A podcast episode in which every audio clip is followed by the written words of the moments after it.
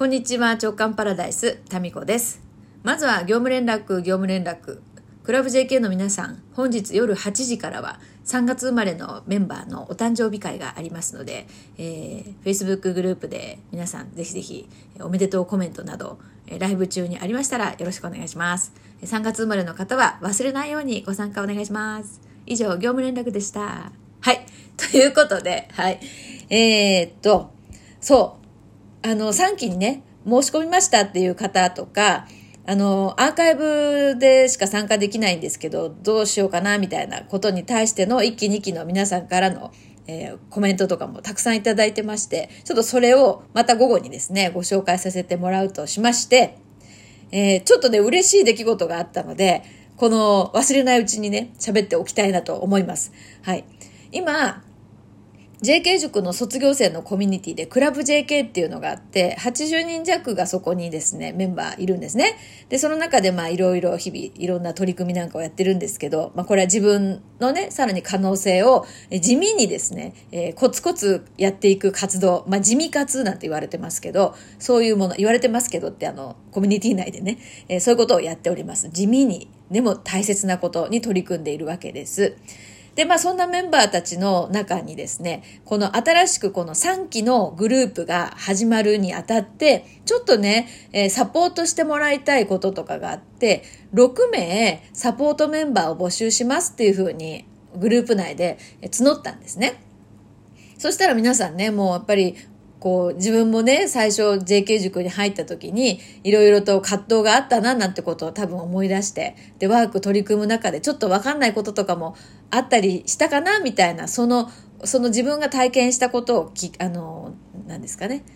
うん、思い出して、で、新しいメンバーをサポートさせてもらいたいって、ありがたいことに、もう6名すぐですね、ダダダダとコメントがそこにあのね、私やりたいですっていう風なコメントがね、投稿されたんですね。で、7人目の方まで、タタタタッとリズミリズミカルに、ここ投稿されたわけですよ。で、私6名募集ってなってて、7名になったら、こう、抽選会になっちゃうんですよね。でもまあ、もしかしたら6名を1人プラス1だったら7名でサポーターありかなとかってみんなの中で多分あって、これ以上その私もやりたいって言うと明らかに抽選になっちゃうから、やりたいけど、まあちょっと申し訳ないな、先に投稿した人たちに、みたいな気持ちってきっとみんなあるんだろうなと思って、どうなるのかなって見てたんですよ。他にやりたいって言ってた人もっといたような気がしたのに、みんな遠慮してんのかなと思って見てたんですね。そしたら今日、あまあ、そのメンバーの中の一人がですね、その私もやりたいですってそこに書いてくれたんですよ。で、その投稿するにあたって、今までの私だったら多分手を挙げてなかったけど、ごめんだけど、その言い方が可愛いよね。ごめんだけど、今回心の声に従ってみるって、えーいうふうに投稿、前置きをして、私もやりたいですってそこに投稿してくれたんですよ。で、なんか、こういうのって、すごい、その彼女の中では、すごい、なんていうかな、葛藤があったと思うんですよね。みんなね、基本人がいいんですよ。そう。だから、なんか自分がそこにやりたいっていうことによって、先にこう手を挙げた人たちに申し訳ないなみたいな気持ちってありますよね。これ誰でもあるんですよ。そうそう。私もそういう気持ちになる時もある。まあ、ちょっとどういう場合かっていうのを思い出せないけど。うん。なんか自分が自分のその本音をここでやりたいですとか、それ欲しいですっていうことによって、なんか他の人たちに申し訳ないなっていう空気感になる時ってあるじゃないですか。で、それを、まあ、ごめんだけど、自分の気持ちに従ってみたっていうこの投稿が、まあ私はですね、すごい嬉しくって、あの、この変化って、なんだろうな、見逃しがちなんですよね。なんか現象として、例えば数字の変化とか、見た目の変化っていうところではないじゃないですか。だけど、すっごい大きな変化なんですよ。こう、自分がこれ欲しいです、やりたいですっていうことを言うっていうことを許可するっていうこと。で、もしね、これ、もし言わなかったら、まあ、もしかしたら抽選にならないで、先に言ったメンバーがうんと、みんなね、サポートメンバーになったかもしれないんですよね。そうすると、それを見るたんびに、あ、本当は私もやりたかったなとか、ああって、うっすら思うと思うんですよ。うん。で、それがノイズになって、なんかね、自分のこう、ことに集中できない雑念って言いますかね。エネルギーの浪費になっちゃうんですよね。だからすごいこう、今回のこの例って、ちっちゃなことに見えるけど、すごい大きな変化で、もう、すごいです。私はもう拍手を送りました。素晴らしいと思って。で、多分、この彼女が、まあもうちょっと名前言っちゃうと、春菜さんです。エンジョイ春菜さんですよ、もう。このラジオトークでも人気のエンジョイ春菜さんなんですけど。で、彼女がそうやって言ったことによって、あ、私も私も実はやりたかったみたいな人が続きやすくなるんですよね。なんかね、こう、なんていうかな。人を引きつけるのってそういうとこだと思うんですよ、私は。なんかだから抑えておくことって誰のためにもならないですよね。で、なんなら多分こう、こういうふうって原田さんがこうやりたいですって言ったことに関して、先にね、私もやりたいですって先に言った数名の方たちが別にね、悪い気はしないんですよ、別に。うん、ああ、そうなんだねって、抽選会なんだねって。で、なんなら私は抽選会がさらに人数がいっぱい、ああ、集まった方が盛り上がるじゃない 誰になるんだろうみたいな。で、7人中6人を抽選するって、まあまあ私もですね、なんか心が痛いですよ。でも、で10人のうち、じゃあ抽選で6人とかね、12人のうち抽選で半分とかだったら、まあなんか盛り上がるじゃないですか。だから私としてもすごくね、あの、なんていうかな、気が楽というか、なんかこう、こ7人のうち6人ね、サポートお願いして、あと1人はごめんねって言うのも心苦しいなとかってどうしようかなって思ってたので、なんかみんなの気が楽になるんですよね、結果として。うん。私もってやりたい人も言いやすくなるし、うん。まあだからね、このなんか、こう、この勇気、結構私これね、春菜さんね、相当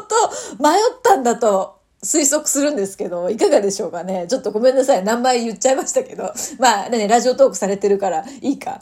ね。だからこのね、今までの私だったら手を挙げなかったけどっていう、ここの変化の大きさ。で、これは、その、まあ、これ言えた自分に対して、すごくね、信頼感が、自分と自分の信頼関係が強くなると思いますね。で、これってさ、この、今事例としてこのね、コミュニティの中でのこの出来事でしたけど、これってね、うん、と場所を変えるとよ、変えるとよっていうか、例えば、えっ、ー、と、友達が、えっ、ー、と、告白して、自分が本当に好きな男性と告白するって言ってます。ほんで、あ、私も本当はその彼のこと好きなんだけどなって、でも言えなくなっちゃって、その二人が結婚しましたみたいになったら、なんかずっと、あの時言ってればどうなったんだろうみたいに、なんかなりません？それに、それとだから同じなんですよ。この思考パターンって。なんか好きなものは好きだって言ってみることで、そこに、なんかね、申し訳ないな、みたいな気持ちになる時もあるけれども。でも、ずっと長いこと長いこと、もし好きなそのね、えー、男性と言い出せなかったことによって自分の友達がもし結婚したとするじゃないですか。そしたらなんかずっとどっかで恨みの気持ちって、なんか自分で認めたくないけど、その、そこへの恨みの気持ちって生まれますよね。で、それこそが申し訳ないと思いませんか？まずなんか自分に申し訳ないし、相手の幸せを真からこう、喜べないっていうことに対して、多分自分が自分で嫌になると思うんですよね。だからそういうことを繰り返していくと、自分のことが嫌いになるんですよ。そう。まあだからいろんなね、まあ、あのシチュエーションっていうのがありますから、必ずしも私が私がっていうのがその場面場面で、えー、自分にとってのね、正解かどうかっていうのはわかりませんけれども、でもそれ私も好きだよとかやりたいとか私もっていう風なのって、まずはなんか自分自身が認めてあげて、